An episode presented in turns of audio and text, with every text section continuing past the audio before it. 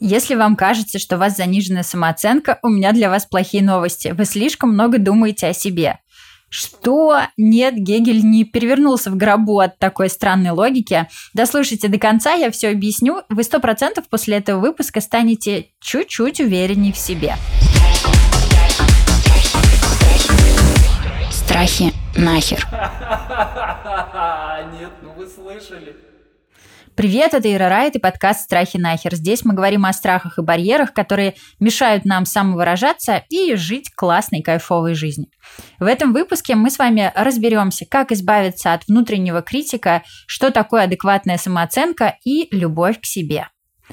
Чтобы никто не пострадал, я, как обычно, показываю все на себе, то есть рассказываю о своем опыте. Я просто суперэксперт по ненависти и нелюбви к себе моя самооценка скакала от «О боже, я гениальна», да я полное ничтожество. Только вот в гениальности я задерживалась крайне редко, а все остальное время была недовольна собой. Я была недовольна тем, как я выгляжу, я была недовольна тем, как я работаю, как я общаюсь. Я постоянно ругала себя. Во мне было очень много аутоагрессии. Про нее у меня был предыдущий выпуск, ссылки оставлю в описании. Аутоагрессия – это когда вы наносите себе вред, физический или психологический, осознанно или неосознанно.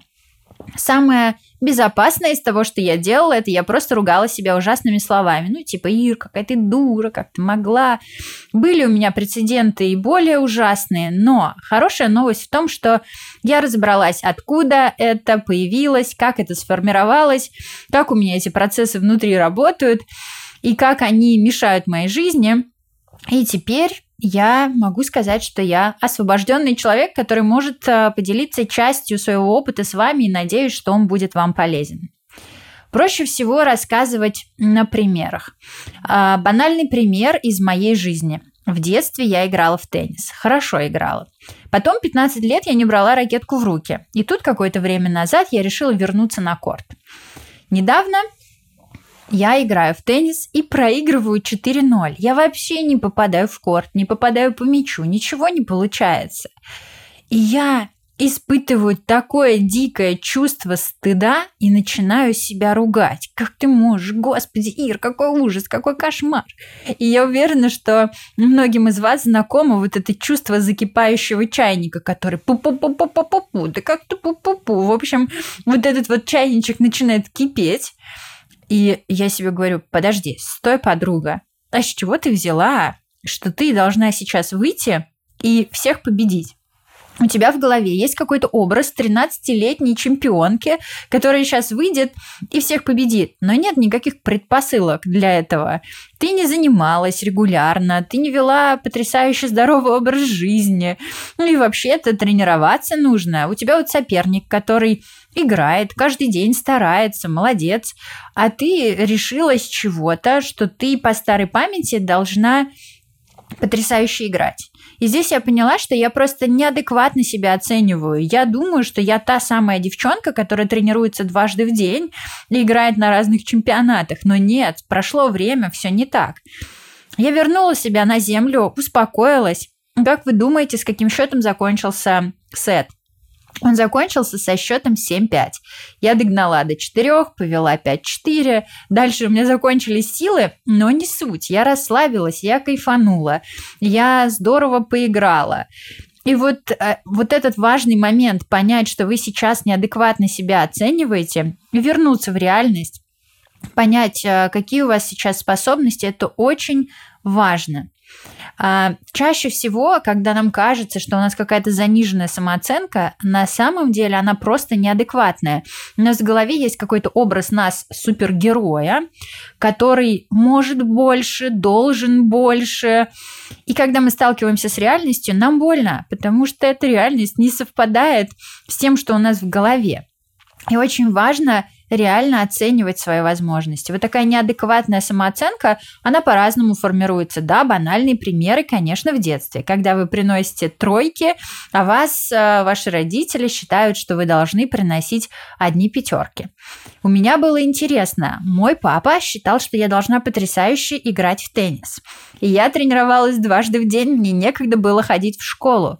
Но моя мама считала, что я, в принципе, не очень что-то у меня получится в теннисе. Поэтому, внимание, я должна хорошо учиться. Естественно, я сходила с ума, пытаясь натянуть себя на этот идеал, натягивал, но это было тяжело. И отсюда вот эти вот все, когда ты не даешь себе возможность быть слабым в чем-то, это очень опасные моментики. У всех формируется это все по-разному, но ключевая проблема здесь в том, что неадекватная самооценка. Чаще всего нам кажется, что мы можем, должны больше. И мы не можем принять то, что мы просто обычный средний человек. И вот это первый момент, который изменил мою жизнь. То, до чего мне пришлось доходить через долгие годы терапии, самопомощи, разных других практик, я поняла и наконец-то осознала и то, что я норм, я не какая-то там сверхгениальная, сверхкрасивая или наоборот э, полное ничтожество или что-то такое. Я норм. Я могу быть там хорошенькая, обаятельной, могу быть красивой, могу быть не очень. В работе у меня что-то хорошо получается, что-то не очень хорошо получается, но над этим можно работать. И вот это понимание, что ты в целом средненький человек, и оно очень важно. И оно как раз не мешает никакому успеху или нашим достижениям, а помогает. Почему? Потому что никаких высоких достижений сверхуспеха не бывает сразу одним прыжком. Это всегда постепенное постепенные шаги по лестнице. И мы никогда не можем по этой лестнице подняться, если мы выпадаем в осадок сразу после первой же неудачи. И поэтому вот это вот базовое понимание того, что ты средний нормальный человек, оно очень важно. Важно, когда у тебя получается, чтобы не отлететь, а потом больно не удариться. И самое важное вот это понимание, когда тебе плохо, когда ничего не получается, когда у тебя нет ни на что сил, очень важно помнить, что ты обычный человек, который имеет право на ошибки, слабости. И вот это важно. Следующий момент. А, момент про любовь к себе. Что такое любовь к себе, которую мы постоянно пытаемся найти? Нам кажется, что я хочу любить себя, это значит, что я буду обожать себя и думать, боже мой, какой я офигенный во все моменты своей жизни. Да, есть такие люди, которые считают, что они самые охренительные всегда. Но это тоже, знаете, тревожный звоночек у меня есть для этих людей. Но что такое любовь? Вообще, я очень люблю последнее время говорить про любовь, потому что я переосмыслила эту концепцию за последние пять лет. Очень поменялся подход. А, что такое любовь для меня? Это внимательное, с интересом изучение объекта. В данном случае объект для нас мы сами, потому что мы говорим про любовь к себе. И вот это внимательное отношение, изучение, принятие всех частей. Я представляю это как пазл.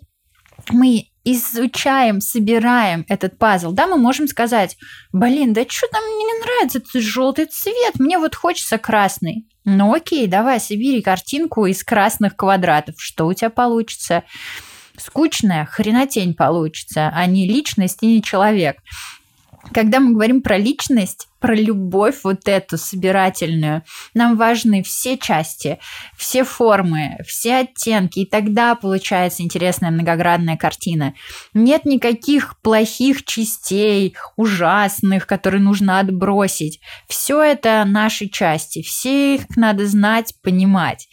И вот это внимательное, нежное, с интересом исследование себя и другого человека, своей деятельности, вот это отношение отношения и есть настоящая любовь, принятие всех этих кусочков пазла. Это не когда мы сносит крышу от какой-то страсти э, к другому или понимания, что я сверхъестественный и потрясающий. Нет, это вообще не про любовь. Любовь это как раз вот это вот нежное, внимательное, интересное отношение ко всем частям и умение видеть картину в целом. Вот она, адекватная самооценка, и вот она любовь к себе. Вот эти вот два момента очень сильно изменили мою жизнь. Первое это то, что я норм, средненький человек. И это хорошо, это нормально.